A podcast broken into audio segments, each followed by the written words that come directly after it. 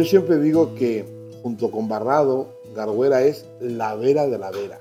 Es decir, tiene una belleza, la vera, toda la vera es muy bella, pero Garguera y Barrado, sus colinas, sus prados, sus, sus arboledas, están tan bien diseñadas que parece un jardín dentro de paisajística. Entonces a mí me encanta. Las vacas que están por allí. Es una zona muy bucólica y muy bonita. Turismo en Garguera de la Vera. Señalización turística inteligente en formato audio. Genérico, ayuntamiento. Garguera de la Vera es un buen ejemplo de población serrana a medio camino entre la Sierra de Tormantos y la llanura. Constituye el límite occidental de la comarca de la Vera y participa del relieve quebrado característico de las estribaciones de la Sierra de Gredos. Los puntos más destacables son los cerros de la Umbría, los Riscos y la Quebrada. Nos encontramos en Garguera, que es otro de los municipios característicos de, la Vera. Es el primero propiamente no pertenece a la Vera como tal, en el sentido de que siempre ha estado más vinculado a la ciudad de Plasencia. Ha sido un pueblo pequeño. Y luego la gente de Garguera pues son también muy especiales. Es decir, son gente curtida en, su cerrazón, en el sentido de que están cerradas en un pueblo muy pequeñito y a la vez muy abiertas, porque también dependen mucho de otros pueblos, ¿no? de, de Valpartida, con la que hay mucha relación, de arriba de Barrado, de las casas, entonces son muy peculiares, las, personas son muy peculiares. Las personas que van quedando, lógicamente, son muy mayores, la población es muy mayor.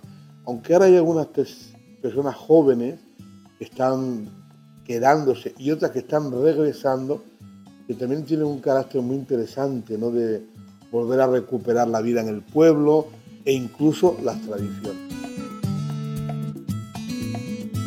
La localidad fue denominada en la antigüedad Villaflor de la Vera y pasó a llamarse Garguera a partir del siglo XIV. Según los vecinos del lugar proviene de Garguero, referido a los cuellos que los moros cortaron durante una batalla que se libró en la zona. Una muestra de que los árabes estuvieron en este enclave podría ser la fuente de abajo, construida en estilo morisco con base de ladrillos.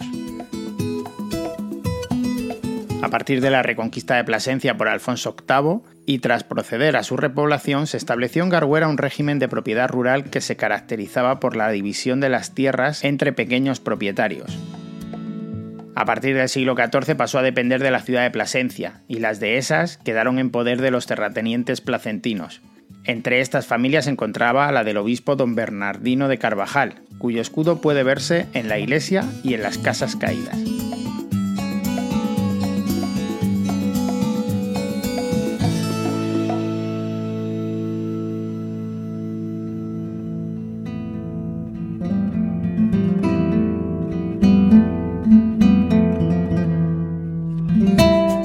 El actual edificio del ayuntamiento tuvo también otros usos. Mi, mamá era la maestra y nos levantábamos por la mañana y a las 9 de la mañana, a la hora de ir a la escuela, había que salir por las calles tocando una esquinita, toda, dar toda la vuelta para que los niños fueran a la escuela, porque no había reloj y no teníamos reloj, nadie, cuando tenía reloj, nada.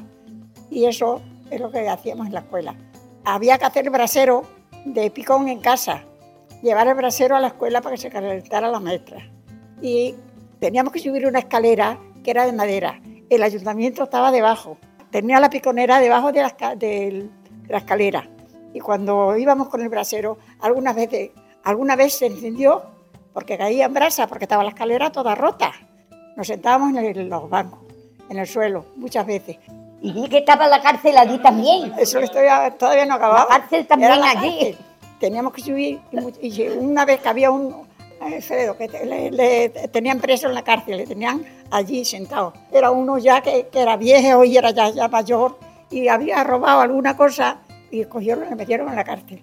Era una habitación pequeñita que nada, que allí cogía nadie, ni había para ninguna cosa. Y todo eso era de la escuela. Hubo cuatro escuelas dos en casa particular y otras dos en el ayuntamiento. La una arriba y la otra abajo. La de niños abajo y la de niñas arriba. La de niñas estaba mi suegra, que luego la han dedicado una calle aquí en el pueblo. La calle, según subes toda la calle arriba de la carretera tira una calle para la derecha, sube a la plaza, ese le han puesto calle de Doña Gracia. Entonces eran niñas por un lado y niños por otro. Había dos de niñas y dos de niños. Salíamos de- del recreo y jugábamos allí fuera en la calle. Unos jugaban una cosa, otros corríamos. Como no había tampoco, teníamos que ir al campo a hacer nuestras necesidades cuando salíamos de escuela y todas esas cosas.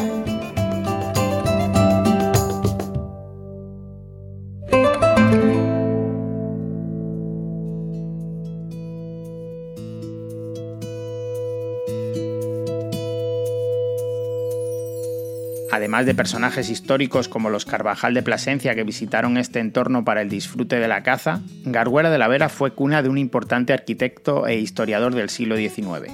Don Vicente Paredes Guillén nació en Garguera el 12 de enero de 1840. Realizó sus estudios de arquitectura en Madrid y fue arquitecto provincial de Cáceres y de la diócesis de Plasencia realizando importantes edificios en diversos puntos de la provincia.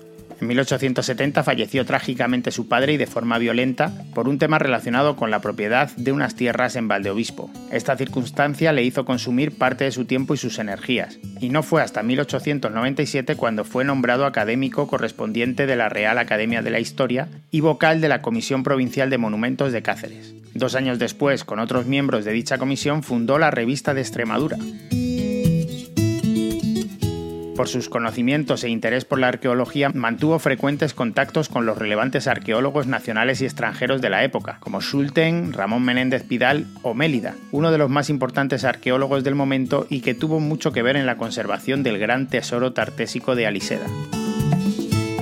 En especial estuvo interesado por la Vía de la Plata, en la que trabajaba justo en el momento de fallecer, cuando delineaba un completo mapa de la misma. Además de sus publicaciones sobre temas históricos, destacó en otras de tipo literario, ligadas a la tradición oral de la comarca de la Vera, y en especial sobre la leyenda de la Serrana de la Vera.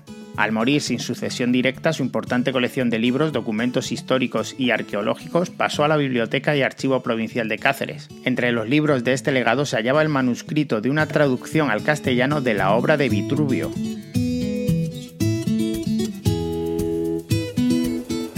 Una muestra más del maravilloso patrimonio material, inmaterial y humano de Garguera de la Vera. En fin, muchas cosas habría que contar también de Garguera, que es un pueblo pequeño, precioso, y lo más bonito del pueblo, sin duda, son su gente.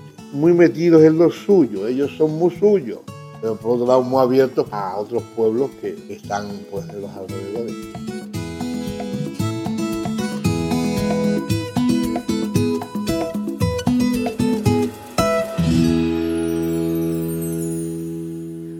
Producción de Radio Viajera financiada en el marco del Proyecto para el Desarrollo de los Pueblos Inteligentes de la Junta de Extremadura y la Unión Europea con el apoyo del Ayuntamiento de Garguera de la Vera.